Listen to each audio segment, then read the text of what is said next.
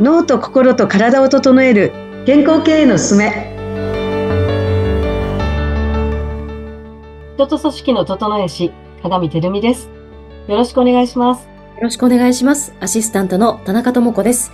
この番組は脳と心と体を整え、健康経営のあり方について、経営コンサルタントの香上照美さんとお伝えしていく番組です。香上さんよろしくお願いします。はい、よろしくお願いします。 222ですね。2月21日。本当だ。うん。うん黒目好きなんで、こういうのに反応しちゃいます、私。いや、私もです。ああ、そうですか。はい、ラッキー。 今日は。なんか222っていいいい数字ですよね。いいいい数字ですよ。はいうんさあ、今日は何についてテーマをお話しいただけますかそうですね。ちょっとこの組み合わせシリーズ、ちょっと面白いので、うんはいずっと前々回からこうずっと2月をね、組み合わせについてずっと話してますが、はい。そうですね。ちょっと今日は、あの、二次元ですね。二次元が高い経営者さん。はい。なおかつ、メンタルが弱いおー。経営者さんお、はい。の場合、どうなるかという組織がですね。うあん。の、基本的にですね、もう世の中うまくできてて、はい。弱ければ、要は自分が弱ければ強い人が来るんです。ああ、周りに。 はい。必ず。で、自分が強いと、要は強すぎると、うん。必ず弱い人が来るんですよ。2時間に。何なんですかその仕組みは。そしてね、はい。相手、相手のことを批判するんですよね。その強い人なんかは、もっと積極的に、自分でこう、自主的にね、動いてもらいたい。指定的に、主体的に動いてもらいたいって言うんですけど、動かせないようにしてるのが自分だからですね。うんうんうんうん。うん。だから、もし、まあ自分が出過ぎてるわけですよね。うんうんうん。まあ、まあ、いつもほら、五分五分の話をしてますが、はい。相手にも出てきてもらいたいならば、うん引くしかないんですよね、自分。うーん。もう、組織の中で、日常の中で、常に、誰が一番アウトプットしてるかっていうことですよ。うんうんうんだからほとんど経営者とか管理者だろうと思います。その強い。うん。だから、出せないんですよね。もうそうですね。出せないですね。強いとね。うん。だって、その、相手が出してるやつを誰かが必ず受け止めてあげなきゃいけないじゃないですか。うん。はい。で、それがね、100のうちも、もう60も70も80も、もうバンバンこう発信されたらですよ。それをこう無視するわけいかないじゃないですか。うんうんうんうん。でないと回っていかないから。ということは、出すと誰かが受け止めるっていう、こ、これもきちっとできてるんですよ。うーん。そして、あいつらは出さないみたいなことを言われる経営者さんが非常に多いんです。うんうんうんワンマン経営者さん特に多いですけど。うん。まあどうするかっていうことです。本当に能動的に、ボトムアップでね、こう、社員さんが動いてもらいたいと、意識高く動いてもらいたいって言ってる人、大体管理者、経営者っていうのは自分が強いですね。うーん。その、その組織の中 に。強すぎるんですね。出過ぎてるってことですよもうね。出過ぎてますね。過ぎてる。うん。だから、もう、要は、バランスは取れてるんですよ、そこで。ああ、面だから白、そう、永遠にずーっとやり続けなきゃいけない。い。へえ。それを、こちらが。うんそれに気づいてないですよね。ああ。特にだからそれは二次元の経営者、管理者に多いです。やりすぎてしまうんですよ、自分が。まあ三次元の人っていうのはもうほら、俯瞰して見えてるので、全体をね、はい。やらないですけど、どっちかというとどんどんどんどん託していく。うんうんうん。うんもうそこまでこだわらずに、どっちかというと成果にこだわるから、ううんうんん。ですねうん。うーん。往々にしてそれは二次元のの経営者に多いことですね。特にもう左脳二次元なんかはもうこだわり強すぎて、はい。そしてあの、職人だから、左脳二次元は職人で、ここが特に高いと、まあ、30以上ですね。高すぎるっていうのは30以上。はい。 30以上の人なんかは、この職人っていうのはですね、自分で実体験をに基づいて、こう、なんでしょうね、こう、腹落ちさせて、自分が体感して、この感じて、うんうんうん物、物事の原理原則とか、そういうのをこう、感じることが喜びなんですよね。うん。うーん。だから自分でやりたがるんですよ。うん。そう。何でも。はい。だから人がパッと言うことを信じら、信じないんですよね。自分で試してみて、あ、本当にそうだったら、あ、そうだったんだと。試すまでは絶対に信じないと。そう。自分の中の真実っていうか、自分がこう、試したことの中で、こう結論づいたことを信じてる。うんうんうんうんうんうん。はいまあ、いい面はすごくいい、生きるんですけど、はい。悪い面としては、そういうこう、人に託せない。うんうん。うん。そうか。自分、自分を一番信じてるんですもんね。だって自そう分。です。うん。だから、あの、まあ、自分でやりたがるうん。でしょで、そして、またこれがメンタルが強い人だったら、もう今度すごく、あの、支配的になるんですけど、圧が強いんですけど、そうじゃなくて、例えばこれで二次元がものすごく強くて、まあ、両方強い。だから、左脳二次元も右脳二次元も高くて、右脳二次元だから周りも気になるんですよ。人のことも気になるんですよね。うん。で、二次元だからもうとにかく遅いんですよ。うん。とにかく遅い。いろんなものが遅い。うん。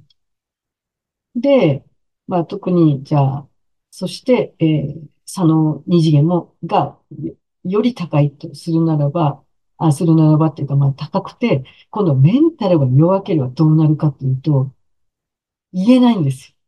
自分はこだわって何でもかんでも自分でしなきゃいけない。人に託せないでしょで、はいタスクはガンガンガンガン溜まってくる。うん。で、決断力がないっていうか、決められない。でも頭の中でぐるぐるぐるぐる回ってる。うん。で、ひょっとしたらその自分でやらなきゃいけないと思い込んでるかもしれないんですけれども、こう人に託すべきじゃないみたいなね。う。うんん。ねばならないが多いのでですね。うん。で、立ち止まってもらいたいんですよね。こう、振り返って、ずーっと自分の状況がおそらく一緒だろうと思うんですよ。世界が変わらない。はい。うん。永遠に。そのことを本当にそれでいいのかどうか。これ本当に自分が望んでるもの、ことですかで、おそらく自分がやりたいことよりもタスクが溜まってるから、終わったらもう前のタスク、終わったら前のタスクっていう、過去にわざわざ身を置かなきゃいけないっていうか、過去に、なんていうんですかね、過去の世界にずーっと行ってるみたい、こう未来に行ききれないっていうか、自分のやりたいこととか、やってみたいことにいつまでも着手できない。うんうんうん。だけど、自分のこう発してる言葉はい。を聞いてみてもらいたいんですよね。何を言ってるか。わかりました。ちょっと検討しますとか、うん。あの、ちょっと考えさせてくださいとか、うん。あの、自分で考えてから、あの、判断しますとかって。人に、こう、人々が出てこない。あ、じゃあもうあれをこの人にすぐ渡そうとか、そういうこともなくて、全部とにかく何でもかんでも自分でやろうとする。だからその発してる言葉が、そういう言葉になってるから、またそういう現実を常に引き寄せてるから、まあ願望は実現してるわけですよ。うん。はい。だから言葉は変わらない。もう何年も、ひょっとしたら何十年も使ってる言葉が変わらないかも。なんかそういう考え方もないんですよね。もうこれが普通みたいな感じになってて。うん本当にこれでいいんでしょうか会社としての。リスクヘッジがこれでできるんでしょうかっていうことですよね。で、メンタルが弱くても、右脳二次元も高いから人のことも気になるわけですようんね。これ言ったら、なんて言われるんだろうみたいなうね。ん。社員さんにこう気使ったりとかして。うんうんで、言えないみたいな。で、大体このメンタルが弱い経営者さんのところにつく直近のこう幹部、幹部さんっていうか、はい。は大体強い人が来ますもんね。ああ、反対に強い人が、反対にも強すぎる人が来ますもんね。そうか。それでいい意味バランスが取いれてや、る。くれてるんですよ、その会社は。だって潰れてなくて、こうずーっと回っていってるわけですから。へうんーうまくできてますね、世の中って。なんか来そうてます。本当に。だって必要だからその人は強くならざるを得ないっていうか、ああ、そうですよね。そうなんうんうん社長が強くなるとですね、その人は居づらくなるから去っていきます。うん。そうなんですよ。だからさっきはほら出すぎて自分が引かなきゃいけないって言ってたけど、はい自分が出ないから相手が出てくるんですようね。んうんうんうで、ん。自分が出て、まあ、五分五分のところとかに持ってくるとそういう強い人っていうのは居心地、五分五分でも居心地悪いんです。自分が。が勝ちたいから常に。うんうん。そして必ず辞めていきます。そういう人は。その環境に耐えられない人は。うんうんうんうん。うん。あの、自ら辞めていくので、自分の理想の組織じゃないとするならば今がね。うんうんだったらやっぱり自分が変わるしかない。うん。うん。まあその、自分が強すぎる人も、人々が常に辞めていくから、相手がどうのこうのじゃなくて、自分が変わるしかない。うん。だから中小企業特にね、仕組みがないから、もうすぐひ、その俗人的な、こう、人の状況、まあ、誰がメンバーかっていうことにものすごく組織の状態が影響を受けるんですよね。うんうんうん。仕組みがないから。それをこう、なんていうかな、こう、緩和する仕組みがないんですよね。うん。大企業はもう仕組みで動いてるから、はい。そういう、あんまりこう、人の色っていうのがこう、出てこないんですよね。こう一人一人の色っていうのが、はい。仕組みの方が圧倒的に強いから。はい。逆にまあ、うーん、まあ、人の個性が潰されてるっていうのもああるかもしれないけど、うんまあ中小企業はその真逆。ということは、誰と一緒にやるかっていうことが非常に大事になってくる。うん。でもそこも、まあ、採用の入り口管理ですね。だから今いる人たちがどういう人たちかっていうのを一回やっぱ全部、まあ自分も含め、自分も絶対しなきゃいけないけど、まあ含めて全部見てみて、組織のこう分布がどうなってるかっていう。で、そこに新しい人を、そのどんな目的で新しい人を採用するのかっていうことですね。まあもちろんこういう職、まあこの部署の、あの人員が足らないっていうのもあるかもしれないけど、それだけじゃなくてそういうメンタルの強さとか、その、ね、あの、脳のタイプとかっていうのも入れていかないと、うん変わらない。ひょっとしたらその入れることによって、そそういうことしないで入れることによって、みんなに影響があって、うんうんうん。荒れる恐れもあるかもしれません。いやーちょっと、もう全、全社にビーブレインを入れた方がいいですね。うん一回見てみるっていうことです。本当ですね。まずやってみてっていうのを試していただきたいと思います。はい。ふみさん、そろそろお時間になりましたので、はい今日はこの辺でおしまいにしたいと思います。ありはがい、とうありございがとうまごした。ざいます。